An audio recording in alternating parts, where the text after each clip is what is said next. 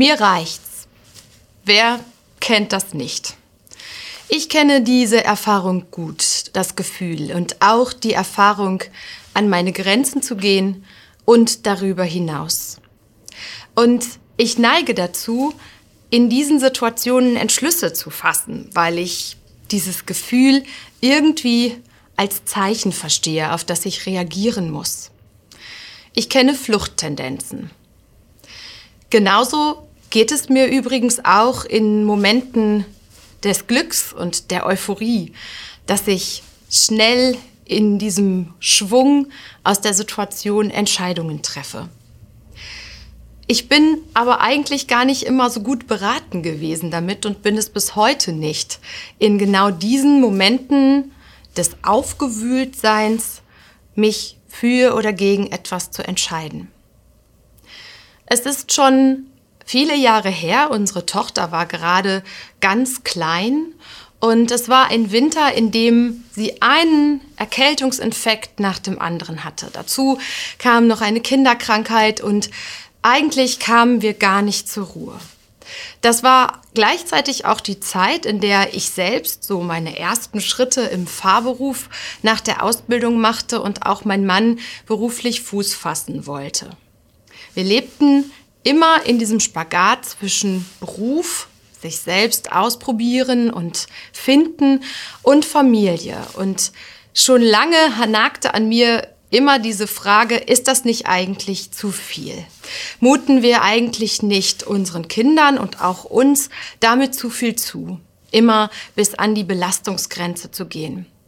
Und es war einer dieser Infekte unserer Tochter, in dem ich das Gefühl hatte, jetzt ist die Entscheidung auf diese Frage gefallen. Und ich sprach mit einer Freundin und die sagte, hm, ich verstehe dich gut, aber entscheide das nicht jetzt. Gib dir etwas Zeit. Warte, bis deine Tochter wieder gesund ist. Schreib dir vielleicht jetzt sogar auf, wie du dich fühlst und was dir durch den Kopf geht, aber komm erst zur Ruhe. Entscheide das nicht jetzt. Seither übe ich mich ehrlich gesagt immer noch in diesen Satz ein. Entscheide das nicht jetzt. Das ist so ein bisschen wie dieser Satz, darüber möchte ich eigentlich noch mal eine Nacht schlafen. Vielleicht kennst du den. Es ist die Sehnsucht nach Ruhe, nach Gleichgewicht, nach der inneren Mitte, aus der heraus wir bewusst etwas tun wollen. Was braucht es eigentlich, um Entscheidungen zu treffen? Es gibt eine Geschichte im Alten Testament, die dieses mir reicht's so ganz und gar beschreibt. Es ist die Geschichte von Elia. Elia, das ist einer von den ganz großen Propheten Adonais, des Gottes Israels. Elia, das ist einer, der hat Temperament der hat Mut. Der stellt sich zur Not auch alleine hin und streitet für seinen Gott.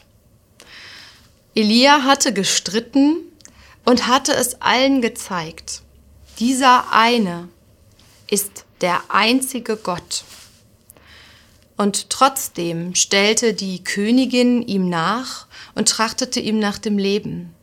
Zu groß war dieser Gott für sie und so sehr jagte auch sein Prophet ihr Angst ein. Elia erlebt einen Tiefpunkt. Er geht auf die Flucht. Er kommt in die Wüste. Aufgeben. Leere. Und ich möchte dir ein Stück aus dem Buch der Könige vorlesen. Es ist genug, sagte er. Herr, nimm mir doch das Leben, denn ich bin nicht besser als meine Vorfahren. Schließlich legte er sich hin und schlief unter dem Ginsterstrauch ein. Plötzlich berührte ihn eine Botschaft, und er hörte Steh auf und iss. Als Elia um sich blickte, fand er etwas neben seinem Kopf. Frisches Fladenbrot und einen Krug mit Wasser. Er aß und trank, dann legte er sich wieder schlafen. Doch die Botschaft erschien ein zweites Mal. Wieder berührte er sie ihn und sprach, Steh auf und iss, denn du hast einen weiten Weg vor dir. Da stand Elia auf, aß und trank und ging los. Durch das Essen war er wieder zu Kräften gekommen. 40 Tage und 40 Nächte war er unterwegs, bis er den Horeb, den Berg Gottes, erreichte.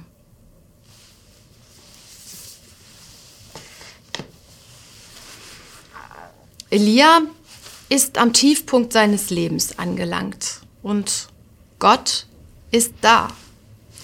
Gott ist da und sagt nicht sowas wie, hey Elia, stell dich nicht so an, du schaffst das schon, geh mal weiter. Gott ist da und er sieht, was Elia braucht. Und er schenkt ihm Zeit, er lässt ihn ausruhen und er stärkt ihn mit Brot und Wasser. Elia kann durch diese Stärkung aufstehen und weitergehen und begegnet Gott am Horeb. Die Geschichte von Elia, die trifft mich ins Herz.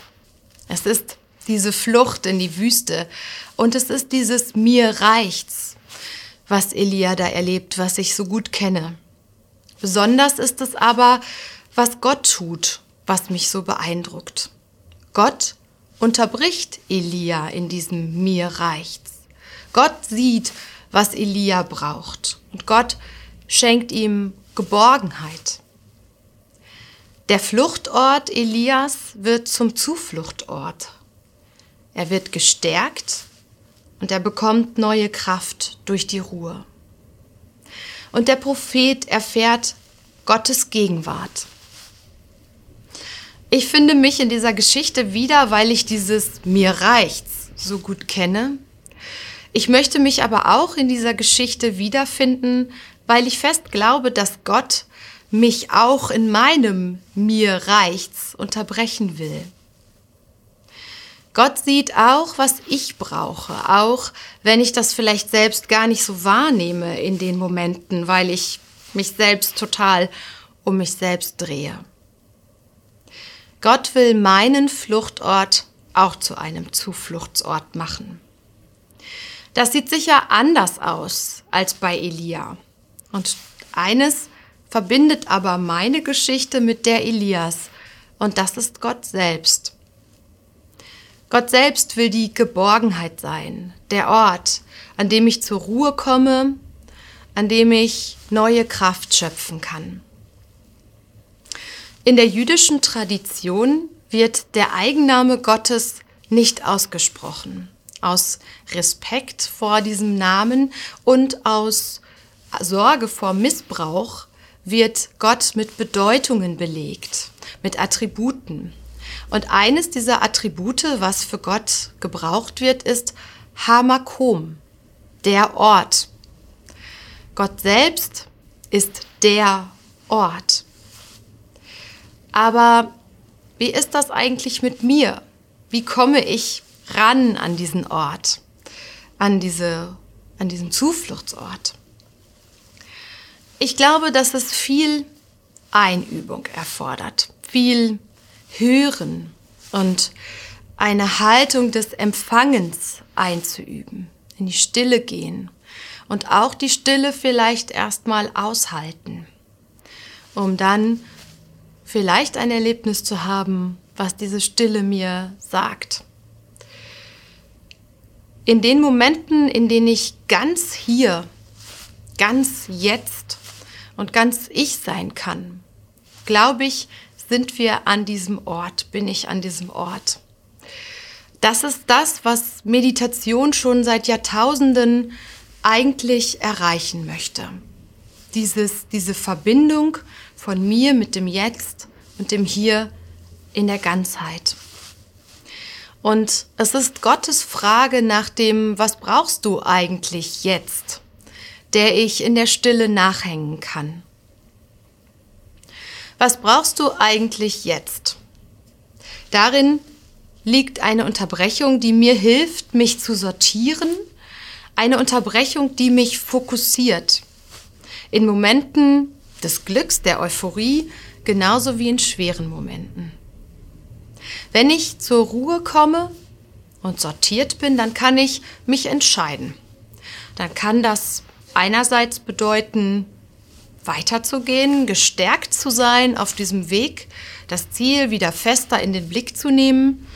Es kann aber auch bedeuten, an eine Weggabelung zu kommen und den anderen Weg einzuschlagen, als den, den ich vielleicht eigentlich vorhatte zu gehen. Es kann aber auch bedeuten, dass ich mit einem wachen Auge und einem offenen Herzen auf einmal Möglichkeiten sehe, die ich vorher nicht wahrgenommen habe und Zeichen dann vielleicht ganz anders deuten kann. Der Ausgang der Geschichte Elias ist, dass er das Geschenk dieser großen Gottesbegegnung am Horeb, erlangt. Und fortan kann er seinen prophetischen Auftrag weiter fortsetzen und er bekommt einen Freund an die Seite gestellt, mit dem er seinen Weg fortsetzen kann. Der Ausgang meiner eigenen Situation war dieser. Mein Mann und ich, wir haben es tatsächlich ausgehalten, zu warten, bis es unserer Tochter besser ging. Und dann haben wir überlegt, wie wir das eigentlich schaffen können, uns Unterstützung zu suchen. Wir haben festgestellt, dass wir vielleicht gar nicht alles alleine leisten müssen, was mit Beruf und Familie zusammenhängt. Und wir haben es bislang gut geschafft, durch Logistik und Organisation beides zu vereinen. Und das war unser Geschenk. Gott will mein Zufluchtsort sein. Gott will der Ort sein, an dem ich dieser Frage, was brauche ich eigentlich jetzt, nachhängen kann.